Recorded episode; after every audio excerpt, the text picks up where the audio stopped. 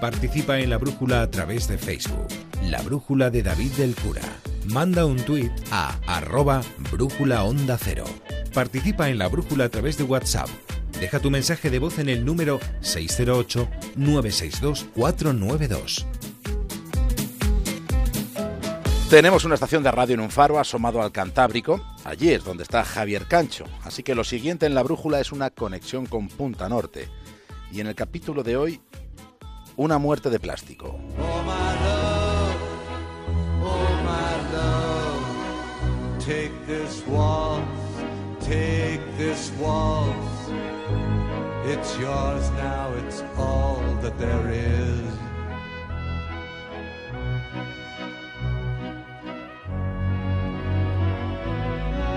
¿Cuánto pesa una bolsa de plástico? ¿Han visto alguna vez una bolsa de plástico envuelta en esa especie de danza impulsada por el viento?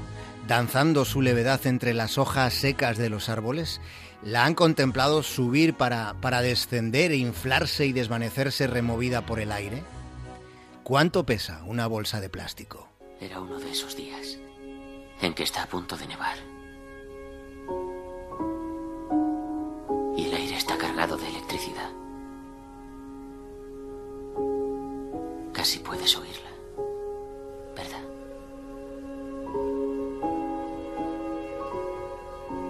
Y esa bolsa estaba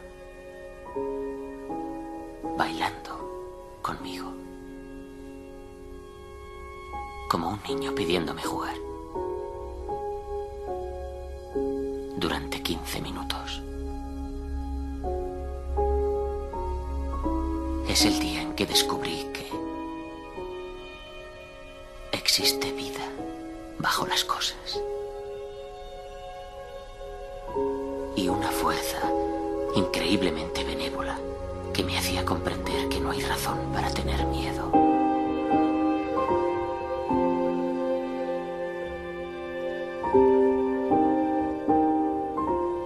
Y sí, en verdad sí que hubiera motivos para tener miedo, para tenerlo justo ahora. ¿Cuánto pesa una bolsa de plástico? Acercándonos a la medianoche de este día, en este momento, ahora, nos atrevemos a advertir algo que consideramos importante. Pensamos que de todo lo que hayan podido leer o escuchar hoy, nos parece que es muy posible que lo que a continuación les vamos a contar sea lo más trascendente de todo, incluso lo más útil para ustedes y para el mundo en el que vivimos. Y para que ese mensaje les llegue, les vamos a pedir algo relativamente sencillo, solo si ustedes quieren, si les apetece involucrarse en un ejercicio que no requiere un gran esfuerzo. Lo que les pedimos es que se concentren un instante, que concentren su mente en la imaginación. Imaginen una esplanada inmensa, la esplanada más grande que jamás hayan contemplado. E imaginen allí mil millones de elefantes juntos, mil millones de paquidermos, que son los animales terrestres más grandes que existen. Una vez que están ahí, que están en nuestra mente, nos preguntamos, ¿cuánto pesarían mil millones de elefantes juntos? Es difícil calcularlo, ¿verdad? Otra posibilidad de acercarnos a esa magnitud es que visualicemos el edificio del Empire State de Nueva York. Imagínenlo. Una vez que lo tengamos ahí delante, ahora multipliquémoslo por 25.000. Y ese, ese sería el peso equivalente a todo el plástico que ha producido el ser humano durante los últimos 65 años.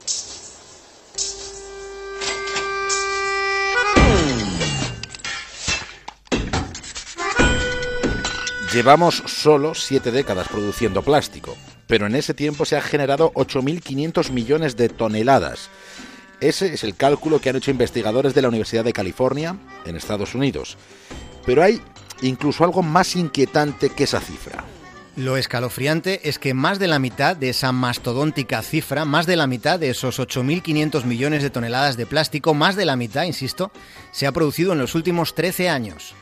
No se vayan todavía porque aún hay más. Más del 70% del plástico producido, más del 70% está ahora mismo en los vertederos o en los océanos.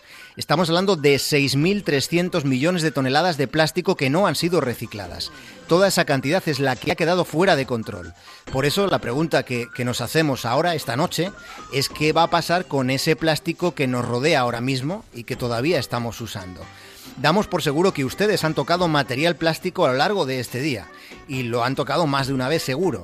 El plástico está por todas partes y nos planteamos qué va a pasar con todo ese plástico que todavía no ha terminado en los océanos. Pensamos que esta es una pregunta relevante.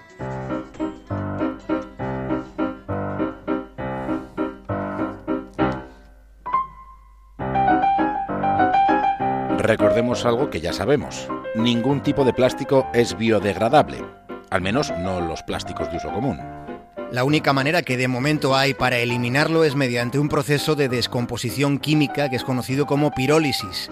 Es verdad que también se puede incinerar, aunque ese procedimiento es nocivo tanto para nuestra salud como para la del planeta. Por tanto, ahí tenemos una evidencia preocupante. Es un hecho que cuesta eliminar una sustancia que tiene una vida útil muy corta y que se desecha con facilidad y que está por todas partes.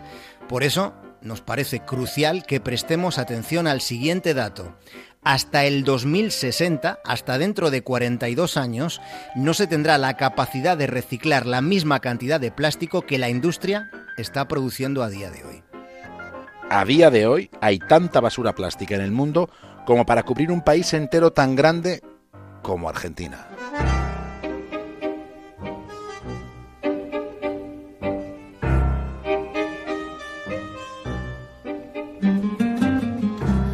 Cada año se vierten a los mares 8 millones de toneladas de basura. No toda esa basura es plástica, no toda, pero cada vez hay más plástico entre la basura que llega a los océanos.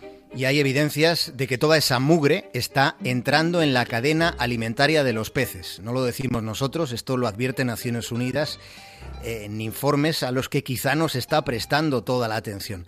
Aunque es verdad que este es un asunto al que medios prestigiosos como la BBC ya le van dedicando series de reportajes. La vida en los mares está seriamente amenazada y por extensión también lo está nuestra propia vida, sobre todo la vida de nuestros descendientes. Estamos hablando de nuestros hijos y de nuestros nietos. ¿Hay acaso algo más importante? Cuando vayan a comprar una botella de plástico para que beban sus hijos o sus nietos, piensen en este otro dato. Una botella de agua de plástico podría reciclarse hasta 20 veces, pero resulta que no suele reciclarse ninguna y la mayoría termina en los océanos. Más del 90% de los residuos plásticos que hay ensuciando la madre naturaleza, más del 90%, no fueron reciclados ni una sola vez, ninguna. Si no se toman medidas, para 2050 se habrán generado 12.000 millones de toneladas de ponzoña plástica.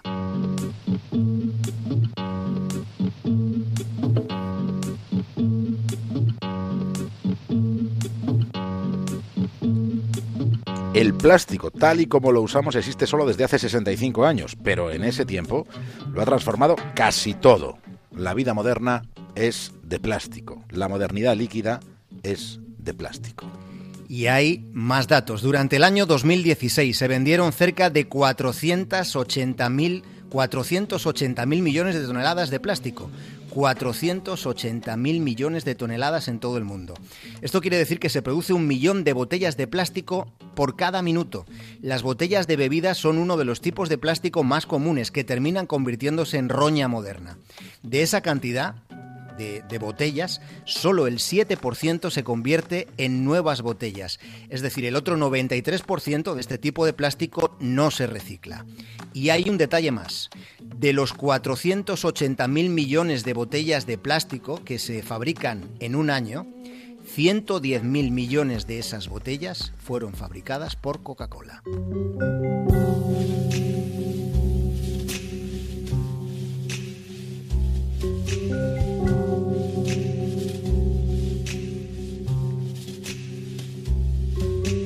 Vivimos un tiempo en el que hay lugares donde la tierra se incendia sola. Aparentemente el fuego sale de la nada. Se estima que solo Ciudad de México produce 11.000 millones de toneladas de basura cada día.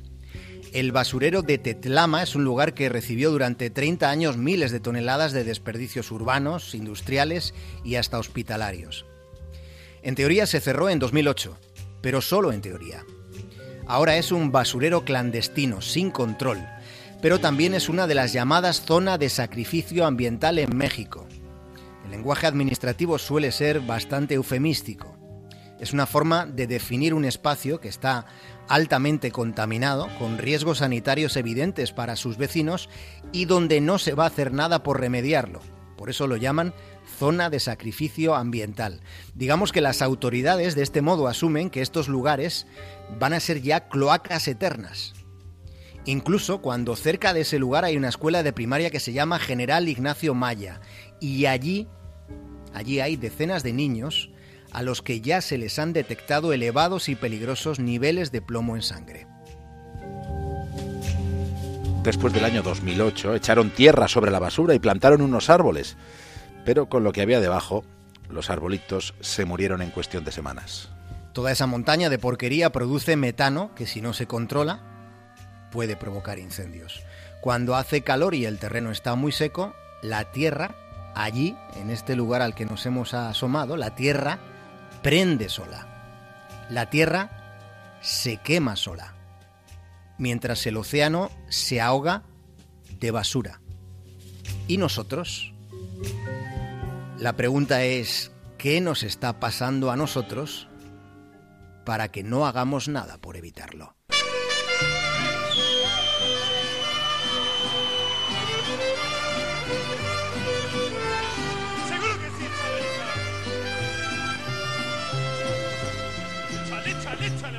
Yo sé bien que estoy afuera, pero el día en que yo me muera, sé que tendrás que llorar.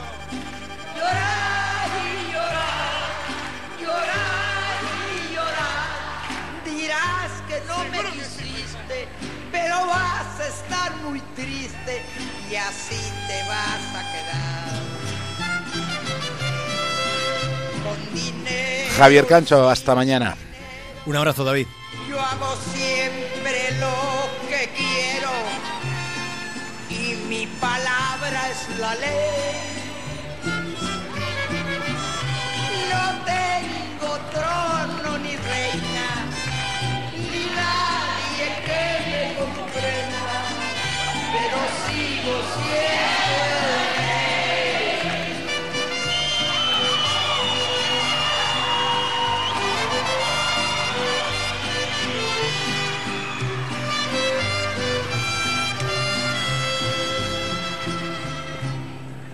Piedra en el camino me enseñó que mi destino era rodar y rodar.